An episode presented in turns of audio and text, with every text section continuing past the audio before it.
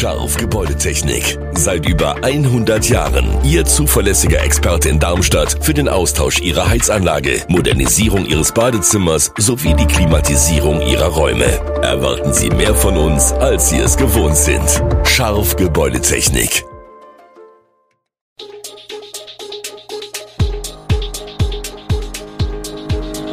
Gude, unser morgendliches News Update. Das Wichtigste aus Südhessen für Sie im Überblick.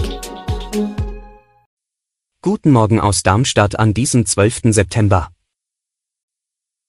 Brauerei Pfungstadt, SPD diskutiert über Bürgerinitiative, Warnstreik am Kinotag bei Kinopolis in Darmstadt und tödlicher Schuss nach Maskenstreit, nun fällt das Urteil.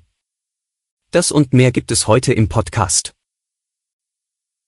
In der Pfungstädter SPD hat die Gründung der Bürgerinitiative zum Erhalt der Brauerei Diskussionen ausgelöst, denn drei der fünf Gründungsmitglieder sind in der Partei aktiv, unter anderem der Vorsitzende der Fraktion in der Stadtverordnetenversammlung, Tim Weingärtner, SPD.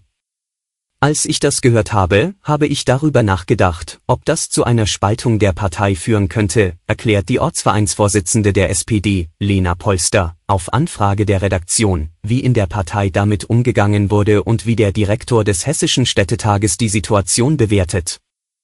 Lena Polster und der Öffentlichkeitsbeauftragte des SPD-Ortsvereins, René Wenner, hatten kurz nach der Gründung der Bürgerinitiative ein Statement veröffentlicht.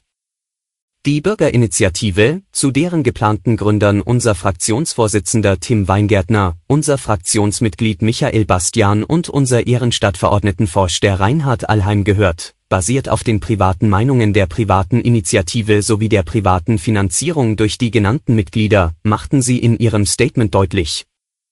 Dürfen sie das? Das Engagement in der Stadtverordnetenversammlung befreit nicht von den eigenen Bürgerrechten, bestätigt auch der Direktor des Hessischen Städtetages, Stefan Gieseler. Er bewertet es auf Nachfrage der Redaktion als nicht besonders demokratisch, wenn die Parteinähe einer Bürgerinitiative so deutlich sei. Die Beschäftigten des Kinopolis in Darmstadt sind am Samstag für höhere Löhne auf die Straße gegangen. Das Angebot des Arbeitgebers liege bisher nur wenig über dem Mindestlohn. Einen Stundenlohn von 12,50 Euro nach Beendigung der Probezeit forderten die rund 40 Streikenden, die sich am Samstag vor den noch geschlossenen Türen des Kinopolis-Kinos am Bahnhof um 12 Uhr versammelt hatten.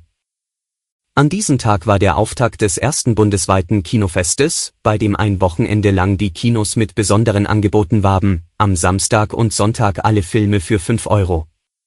Ein besonderer Tag für die gebeutelte Kinobranche. Und ein guter Tag, um zu streiken, sagte Anja Willmann von der Gewerkschaft Verdi. Eine geringe, sukzessive Erhöhung des Stundenlohns, wie zum Teil von Arbeitgeberseite angeboten, sei für die überwiegend Studierenden wenig hilfreich, weil manche nach relativ kurzer Zeit wieder aufhörten, dort zu arbeiten. Die langjährigen Mitarbeiter sollten darüber hinaus eine finanzielle Anerkennung erfahren. Die Forderung nach 12,50 Euro gleich nach sechs Monaten Probezeit sei somit alles andere als übertrieben. Vor einem Jahr erschießt ein Mann in Ida Oberstein einen Tankstellenmitarbeiter nach einem Streit um die Corona-Maskenpflicht. Wie konnte es so weit kommen? Seit März steht der heute 50-jährige Täter Mario N. vor Gericht. An diesem Dienstag, 9 Uhr, will die Strafkammer des Landgerichts Bad Kreuznach ihr Urteil verkünden. Die Staatsanwaltschaft fordert eine lebenslange Haftstrafe wegen Mordes. Zudem fordert sie die Feststellung der besonderen Schwere der Schuld, was eine Haftentlassung nach 15 Jahren praktisch unmöglich machen würde. Die Verteidigung wiederum sieht anders als die Staatsanwaltschaft die Mordmerkmale Heimtücke und niedrige Beweggründe nicht als erfüllt an, sie fordert eine Verurteilung wegen Totschlags. Vor Gericht erklärt Mario N., meine Tat richtete sich nicht gegen das Opfer an sich, es richtete sich gegen die Menschen, die die Regeln der Politiker umsetzen. Ja, man kann sagen, das Opfer war austauschbar. In Offenbach ist am Sonntagabend ein 48 Jahre alter Mann durch Schüsse getötet worden. Ein weiterer Mann sei schwer verletzt worden, sagte ein Polizeisprecher. Er sei in ein Krankenhaus gekommen. Der mutmaßliche Täter sei flüchtig. Eine Großfahndung laufe, auch ein Polizeihubschrauber sei im Einsatz. Am frühen Montagmorgen sagte ein Sprecher, die Suche laufe weiter. Nach ersten Erkenntnissen seien neben den beiden Opfern und dem Täter keine weiteren Personen an dem Vorfall beteiligt gewesen, sagte der Sprecher.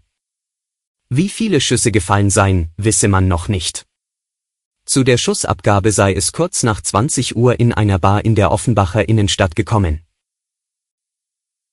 Alle Infos zu diesen Themen und noch viel mehr finden Sie stets aktuell auf echo-online.de. Gute Südhessen ist eine Produktion der VAM von Allgemeiner Zeitung, Wiesbadener Kurier, Echo Online und Mittelhessen.de. Redaktion und Produktion die NewsmanagerInnen der VAM.